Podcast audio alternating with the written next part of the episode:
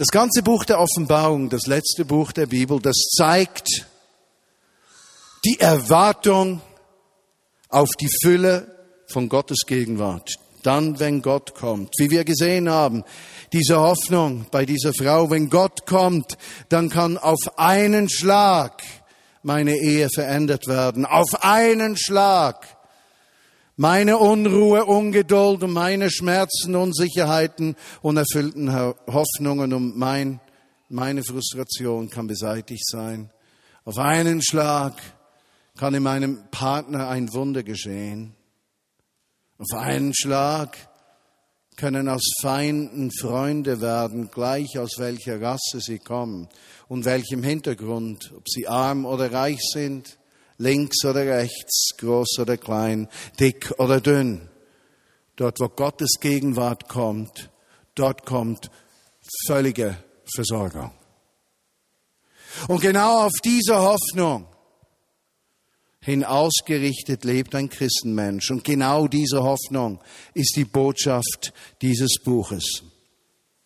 Nun, wenn ihr das Buch der Offenbarung in den nächsten Tagen und Wochen mal durchlest, ist spannender als ein Krimi, gefüllt mit Symbolen, mit Gedanken und dabei ist es gar nicht so wichtig, ob du alles verstehst oder nicht verstehst. Wichtig ist, dass die ganze Botschaft der Offenbarung auf dein Herz wirkt und du Gott einen Schritt näher kommst in Verständnis seiner Liebe zu dir und seiner Bereitschaft, dich zu versorgen und zu führen.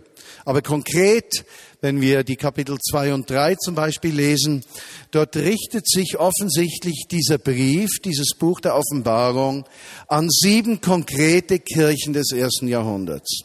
Und diese sieben Kirchen befinden sich alle in, auf, in Anatolien, in der jetzigen Türkei. Und wir lernen diese Kirchen kennen von ihrer unterschiedlichen, äh, von ihrer Unterschiedlichkeit her. Die einen feurig im Verlangen, Gott zu dienen, andere schon etwas enttäuscht. Äh, wieder die einen sind eher religiös angekommen, haben Pfarrer eingesetzt und nicht mehr jeder ist freigesetzt, in gleicher Weise Jesus zu dienen. Wieder andere äh, haben erlebt, dass ihr Herz für den Auftrag der Nachfolger Jesu in dieser Welt abgekühlt war. Wieder andere erlebten massive Anfeindungen. Und so waren diese sieben Gemeinden in einer Realität, die in diesem Brief wirklich beschrieben wurde, so wie sie war. Sie standen auch in unterschiedlicher Loyalität zu ihrem Gott, zu ihrem König. Johannes, als er diese Botschaft von Gott bekommt in Form einer Vision, ob das ein offenes Bild war, ein Herzensbild sei dahingestellt, aber er bekam eine Botschaft und er begann diese festzuhalten.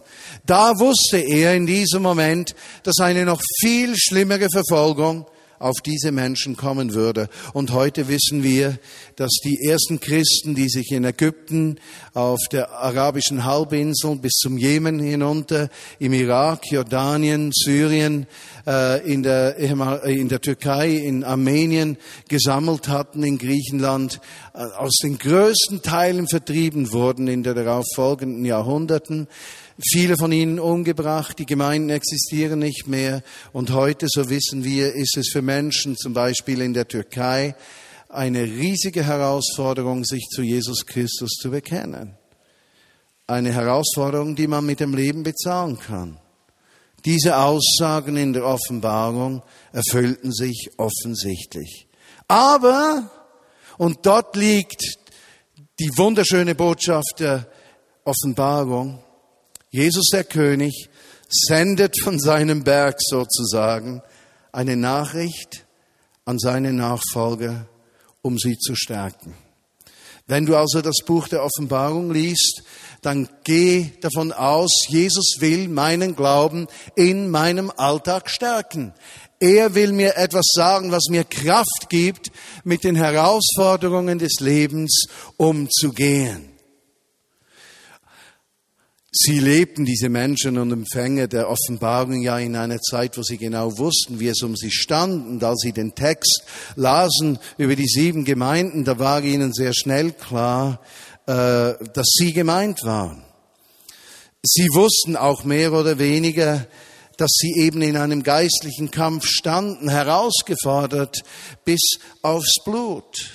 Und die Offenbarung spricht davon, dass der Mensch sich in einem geistlichen Kampf befindet. Nun, für einige von euch, die ganz am Anfang des Glaubens stehen, oder vielleicht bist du eingeladen worden, heute in den Gottesdienst zu kommen und diese Dinge sind dir noch nicht so klar und äh, es wird dir schnell mal so unangenehm, äh, wenn du darüber hörst. Die Bibel geht davon aus, dass äh, um jede einzelne Menschenseele ein Kampf geschieht, dass der Schöpfer des Himmels und der Erde kämpft um jede Seele und dass ein Widersacher der in der Bibel Satan oder Teufel genannt wird, ebenso sehr um jede Seele kämpft. Und dass diese zwei in einem steten Kampf stehen. Besser verständlich ist es für uns in der heutigen Zeit, wenn wir vom Markt reden. Also es ist jedem von uns klar, dass durch die Werbung Menschen dafür gewonnen werden sollen, ein gewisses Produkt zu kaufen. Wenn mir einer noch den Unterschied sagen kann zwischen Pepsodent und Colgate oder was gibt's noch genau? Äh, Signal, äh, Zahnpasta, dann wirst du die nie herausfinden. Aber die Werbung wird dir ganz genau sagen, wo der Unterschied liegt. Und die Werbung hat ein Ziel, dich zu besitzen, deine Seele zu vereinnahmen, dass du ihre Produkte konsumierst. Das verstehst du, ist nachvollziehbar. In Deutschland eine Erfolgsstory der letzten zwei Jahre ist ein Getränk, das nennt sich Bionade. Das gibt's grün und rot. Als ich das zum ersten Mal trank vor zwei Jahren in Berlin, kannte das noch keiner und die meisten äh, Restaurants führten Bionade nicht. Heute gibt es eine riesige Werbung. besser-leben.de Bionade macht dich glücklich, gibt dir ein besseres Leben. Der Umsatz der Bionade hat sich verhundertfacht in den letzten zwei Jahren. Die haben Schwierigkeiten zu produzieren, an den Mann zu bringen. Weshalb? Seelen wurden für Bionade gewonnen. In der Schweiz ist es vielleicht nicht Bionade, sondern Rivella Blau, Grün und Rot. Und meine Seele wurde gewonnen von Rivella Blau. Kampf um die Seelen. So verstehen wir das. Aber genau gleich ist ein Kampf um unsere menschliche Existenz. Und die eine Stimme sagt, hassen ist okay, Ablehnung ist okay, Geiz ist geil. Wenn es dir nur gut geht, tu, was du willst, lass dir nichts bieten von irgendeinem. Und der andere Seite, die kämpft in deine Seele, sagt, vertraue auf Gottes Gerechtigkeit, vergib du, wo es, wo Unrecht geschieht. Geben ist seliger als nehmen. Teilen hilft heilen. Besonders wenn man den Heilandsack dazu benutzt. Ich hoffe, ihr habt den, den Heilandsack. Das ist der Sack für den Heiland, um Dinge reinzutun für Menschen, denen es nicht so gut geht. Haltungsfragen, Kampf um unsere Seele.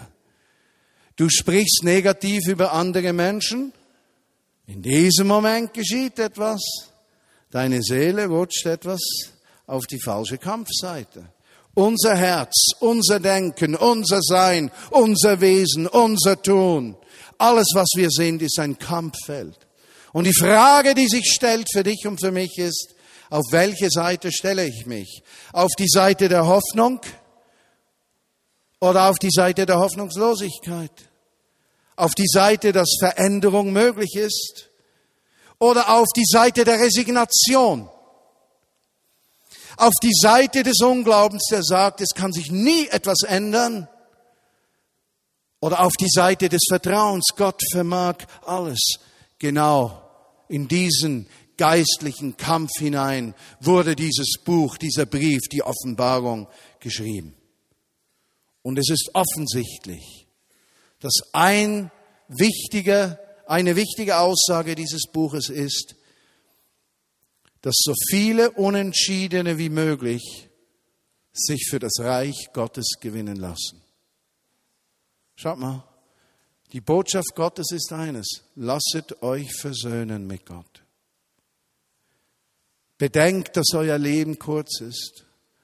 Denkt daran, dass eine Ewigkeit folgt. Vertraut auf meine Versorgung heute und morgen in dieser Welt und in der kommenden Welt. Lebt so, wie ich es euch gezeigt habe, sagt die Bibel. Teil dieser Strategie, in der wir leben, ist ganz sicherlich auch, den Feind im Glauben zu lassen, dass er bereits gewonnen hat. Ich bin mir nicht sicher, ob Satan wirklich glaubt, dass er verloren hat. Ich bin mir da nicht so sicher. Könnte es sein, dass er davon ausgeht, dass er schließlich die Schlacht um deine Seele gewinnen wird? Eigentlich logisch, denn wenn er nicht so denkt, würde er ja das, was er tut, nicht mehr tun. Kann es aber auch sein, dass für einen Christenmenschen eine andere Realität zählt? Dass sein scheinbarer Sieg und die scheinbare Kraft des Hasses und die scheinbare Kraft der Bitterkeit und die scheinbare Kraft des Geistes und die scheinbare Kraft der Unversöhnlichkeit, die scheinbare Kraft des Rassismus, die scheinbare Kraft von Ungerechtigkeit am Ende eben nicht siegen werden. Und könnte es sein, dass Gott uns durch sein Buch eine Hoffnung vermitteln möchte, die uns befähigt, aus dem Kreislauf des Versagens, aus dem Kreislauf des Negativen, aus dem Kreislauf der Hilflosigkeit auszubrechen, um diesem Gott zu begegnen und zu vertrauen. Ich möchte euch bitten, jetzt die Augen zu schließen. Nicht, dass ich jemanden schlagen würde, nein. Ich möchte euch einen etwas längeren Text aus der Offenbarung vorlesen, und ich bitte euch, Bilder daraus zu machen vor euren Augen. Für alle Podcast-Hörer, das ist nicht so klug, wenn sie im Auto fahren sind, dann wäre es besser, sie würden die Augen geöffnet halten. Aber für uns hier, lasst uns die Augen schließen. Ich möchte diesen Text aus Offenbarung 21 lesen, damit einige Worte und Sätze in dir sich festhaken. Johannes, der Täufer, schreibt, in Offenbarung 21. Dann sah ich einen neuen Himmel und eine neue Erde, denn der vorige Himmel und die vorige Erde waren vergangen und auch das Meer war nicht mehr da. Ich sah, wie die Stadt Gottes, das neue Jerusalem von Gott aus dem Himmel herabkam, festlich geschmückt, wie eine Braut an ihrem Hochzeitstag. Eine gewaltige Stimme hörte ich vom Thron her rufen. Hier wird Gott mitten unter den Menschen sein. Er wird bei ihnen wohnen und sie werden sein Volk sein. Ja, von nun an wird Gott selbst in ihrer Mitte leben. Er wird alle ihre Tränen trocknen und der Tod wird keine Macht mehr haben. Leid, Klage und Schmerzen wird es nie wieder geben. Denn was einmal war, ist für immer vorbei. Der auf dem Thron saß, sagte, siehe, ich schaffe alles neu. Und mich forderte er auf, schreib auf, was ich dir sage. Alles ist zuverlässig und wahr. Und weiter sagte er, alles ist in Erfüllung gegangen. Ich bin der Anfang, ich bin das Ziel, das Alpha und das Omega. Allen Durstigen werde ich Wasser aus der Quelle des Lebens schenken. Wer durchhält und den Sieger ringt, wird dies alles besitzen. Ich werde sein Gott sein und er wird mein Kind sein.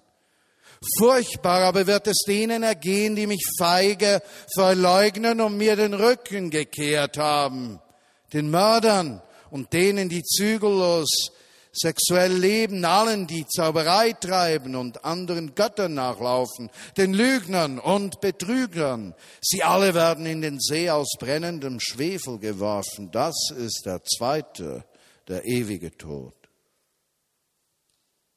Dann kam einer der sieben Engel, die in ihren Schalen die letzten sieben Katastrophen gebracht hatten, zu mir und sagten, komm, ich will dir die Braut zeigen, die Frau des Lammes. die Frau des Lammes. Gottes Geist ergriff mich und führte mich auf einen großen hohen Berg. Dort zeigte er mir die heilige Stadt Jerusalem, wie sie von Gott aus dem Himmel herabkam. Die Stadt erstrahlte im Glanz der Herrlichkeit Gottes. Sie leuchtete wie ein Edelstein, wie ein kristallklarer Jaspis. Die hohe und breite Mauer rund um die Stadt hatte zwölf Tore, die von zwölf Engeln bewacht wurden. An den Toren standen die Namen der zwölf Stämme Israels. Auf jeder Seite im Norden, Süden, Osten und Westen gab es drei Tore. Die Mauer ruhte auf zwölf Grundsteinen, auf denen standen die Namen der zwölf Apostel des Lammes. Der Engel, der mit mir redete, hielt in seiner Hand einen goldenen Messstab, um die Stadt, ihre Tore und Mauern auszumessen. Die Stadt hatte die Form eines Vierecks und war ebenso lang wie breit. Mit seinem Messstab hatte der Engel gemessen, dass die Stadt etwa 2400 Kilometer lang, breit und hoch ist. Dann maß er auch die Mauer der Stadt. Nach unseren heutigen Maßen war sie 70 Meter hoch und bestand ganz und gar aus Jaspis. Die Stadt war aus reinem Gold gebaut, klar und durchsichtig wie Glas.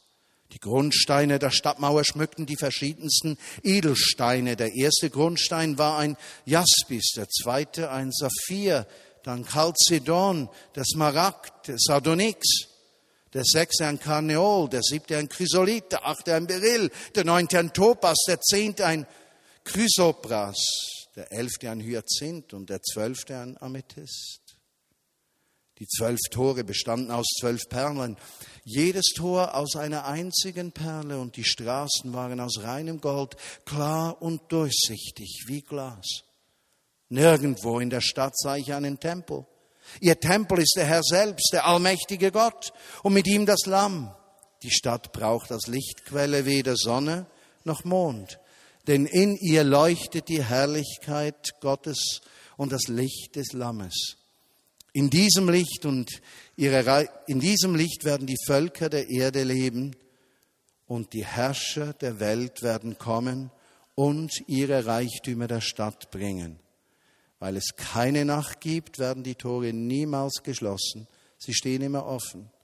Die Völker werden all ihre Schätze und Kostbarkeiten in die Stadt bringen. Doch wer Böses tut und die Sünde liebt, wer lügt und betrügt, der darf diese Stadt niemals betreten. Nur wer im Lebensbuch des Lammes steht, wird eingelassen. Nun zeigte mir der Engel den Fluss, in dem das Wasser des Lebens fließt. Er entspringt am Thron Gottes und des Lammes und sein Wasser ist so klar wie Kristall. An beiden Ufern des Flusses, neben, der neben der großen Straße der Stadt fließt, wachsen Bäume des Lebens, Sie tragen zwölfmal im Jahr Früchte, jeden Monat aufs Neue. Mit den Blättern dieser Bäume werden die Völker geheilt. In der Stadt wird nichts und niemand mehr unter dem Fluch Gottes stehen, denn der Thron Gottes und des Lammes steht in ihr und alle Einwohner werden Gott dienen. Sie werden Gott von Angesicht zu Angesicht sehen und seinen Namen werden sie auf ihrer Stirn tragen. Dort wird es keine Nacht geben und man braucht weder Lampen noch das Licht der Sonne, denn Gott der Herr wird ihr Licht sein und sie werden immer und ewig mit ihm herrschen. Danach sprach der Engel zu mir, diesen Worten kannst du vertrauen. Sie sind zuverlässig und wahr. Gott der Herr, dessen Geist durch den Mund der Propheten spricht, hat seinen Engel geschickt durch ihn sollen alle, die Gott dienen, erfahren, was bald geschehen muss. Jesus sagt, macht euch bereit, ich komme bald. Wirklich glücklich ist, wer sich an die prophetischen Worte dieses Buches hält. Wir können die Augen öffnen. Ein einmaliges Bild. Gigantisch. 2400 Kilometer lang. 70 Meter hoch eine Stadt aus Gold, alles kristallklar, ein Fluss, der durchfließt, mit Wasser des Lebens, Bäume des Lebens, die da wachsen. Erinnert ihr euch, im Paradies war der Baum des Lebens und der Baum der Erkenntnis. Doch dieser Baum der Erkenntnis wird nicht mehr da sein. Weshalb? Weil er selbst, Gott selbst dort wohnen wird. Und die Nationen der Welt werden Heilung bekommen durch diese Blätter, die an diesen Bäumen wachsen. Zwölf an der Zahl, gesamt für alle. Es ist der Schauplatz einer neuen Erde. Sie ist so neu, wie die Erde war nach der Sündflut von Noah, von der wir bildlich oder tatsächlich lesen. Das Böse ist weggewaschen. In dieser Stadt wird es kein Unrecht geben, keine Lüge, nichts, was den Menschen verdunkelt. Da wird vollständige Sicherheit sein. Es gibt kein mehr für die Juden damals das Bild für das Chaos. Aber noch schöner, diese Stadt ist die Braut diese Stadt ist nicht eine normale Stadt. Sie wird Jerusalem genannt, aber sie ist eigentlich eine Gemeinschaft von Menschen, die zu Jesus Christus gehörenden aus dem ersten und zweiten Bund werden diese Stadt sein. Du wirst diese Stadt sein. Ich werde diese Stadt sein. Kein Dunkel wird in mir sein, nur das Gold was Bestand hat im Blick Gottes, wird zurückbleiben. Wir gemeinsam werden dieser Wohnort sein, durch den Heilung fließt in die ganze Welt. Das Allerheiligste für die Interessierten, die Bundeslade, ein Kubus. Ja, auch hier sehen wir einen Kubus, aber der Bundeslade wird man nicht mehr gedenken, weil er bei uns wohnt. Er ist da. Das Allerheiligste lebt unter den Menschen. Und die Gemeinschaft der Menschen, die Jesus zugehörig sind, die machen ihn vollends sichtbar. Es gibt keinen Tempel, denn er wohnt in seinem Volk. Das ist das neue Jerusalem, an dem du teilhast. Und diese Gemeinschaft ist wie ein Garten Eden. Es gibt den Fluss, eben den Baum des Lebens.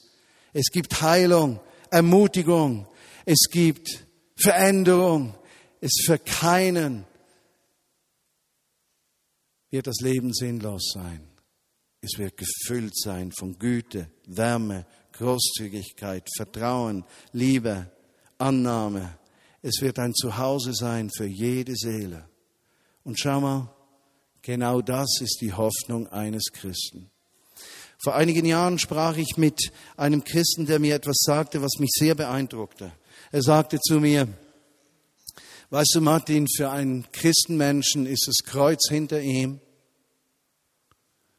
Und das bedeutet so viel, dass das Vorrecht eines Christenmenschen ist. Und wenn du noch nicht entschieden bist, mit Jesus unterwegs zu leben, dann musst du jetzt wirklich gut zuhören. Der Unterschied eines Christenmenschen zu einem Menschen, der nicht mit Christus als Herr lebt, ist der folgende, dass ein Mensch, der mit Christus lebt, gleich wo er steht, gleich zu welchem Zeitpunkt, gleich wie zerbrochen sein Leben ist, gleich wie zerstört alles ist, gleich wie viel Verletzungen er erlebt hat oder anderen zugefügt hat, immer wieder neu beginnen kann. Ist es nicht so, dass unsere Leben von der Vergangenheit bestimmt werden und dass die gelebte Vergangenheit die Entschuldigung dafür ist, wie wir uns heute verhalten und deshalb dann auch sozusagen Unrecht vergessen können, weil wir es erklären können? Die Erklärung von Unrecht macht keinen Menschen vom Unrecht frei. Es ist eine Turnübung der Seele und des Verstandes. Was den Menschen frei macht, ist das Bewusstsein. Das Kreuz hinter mir. Jesus ist für all mein begangenes Unrecht und das an mir begangene Unrecht gestorben. Gleich welcher Mensch mir was zugefügt hat, ich muss keine Bitterkeit in mir bewahren, keinen Vorwurf, ich muss mich nicht verschließen, Hass hat kein Anrecht an mir diese negativen Dinge, Dinge zu zerstören, Menschen zu zerstören, mich zu rächen, die haben keine Kraft, weil letztlich der Mensch erntet, was er sät. Und wer das Schlechte sät, wird das Schlechte ernten. Und wer will das Schlechte ernten? Keiner, außer er hat einen Schuss. Das Kreuz ist hinter mir. Und gleich wie lange du Christ bist, das Kreuz ist jeden Tag neu hinter dir. Wenn du Ehe Herausforderungen hast, Streit in deiner Familie, wenn du am Arbeitsplatz Zoff hast, Unsicherheit, das Kreuz hinter dir, lässt es zu, dass du jeden Tag neu beginnen kannst. Das ist das Vorrecht des Christenlebens. Aber das genügt nicht. Das zweite Vorrecht ist die Hoffnung auf diese Stadt. Der Tag wird kommen, früher oder später, wo Jesus wiederkommt. Und diese Wiederkunft wird die ganze Welt neu machen. Und wir werden ein Teil dieses Neuen sein, wo eben keine Bitterkeit, kein Neid, kein Hass, kein Zorn mehr Kraft haben, sondern wo wir ernten können, was wir gesät haben. Leute, es ist diese Hoffnung, die mir Kraft gibt. Und dieser mein Freund sagte, hinter dir ist das Kreuz, ist das Kreuz und vor dir die Wiederkunft Jesu. Lebe in diesem Spannungsfeld. Und wisst ihr, was dann geschieht? Wenn ich im Blick auf die Zukunft mein Heute lebe, wird mein Heute erfüllt sein. Wer sagte irgendetwas, war mal, ich habe das in der ersten Predigt gesagt, weiß nicht, wer war das? Äh, der hat gesagt, oh nein, äh, Song von Frank Sinatra, Domani, kennt ihr den? Domani, aber es ist nicht der italienische. Da, da ist nicht der erste, der andere. Aber Frank Sinatra hat einen Song geschrieben über Domani und der heißt im Text drin ungefähr so, Domani never comes, tomorrow, tomorrow never comes. Live your life today. Do whatever you want to do today. Mach, was du willst heute. Morgen kommt eh nie. Morgen wird wieder heute sein. Also lieb alles aus, was du willst, denn das Domani, tomorrow, wird nie kommen. Der Text ist sowas von schwachsinnig.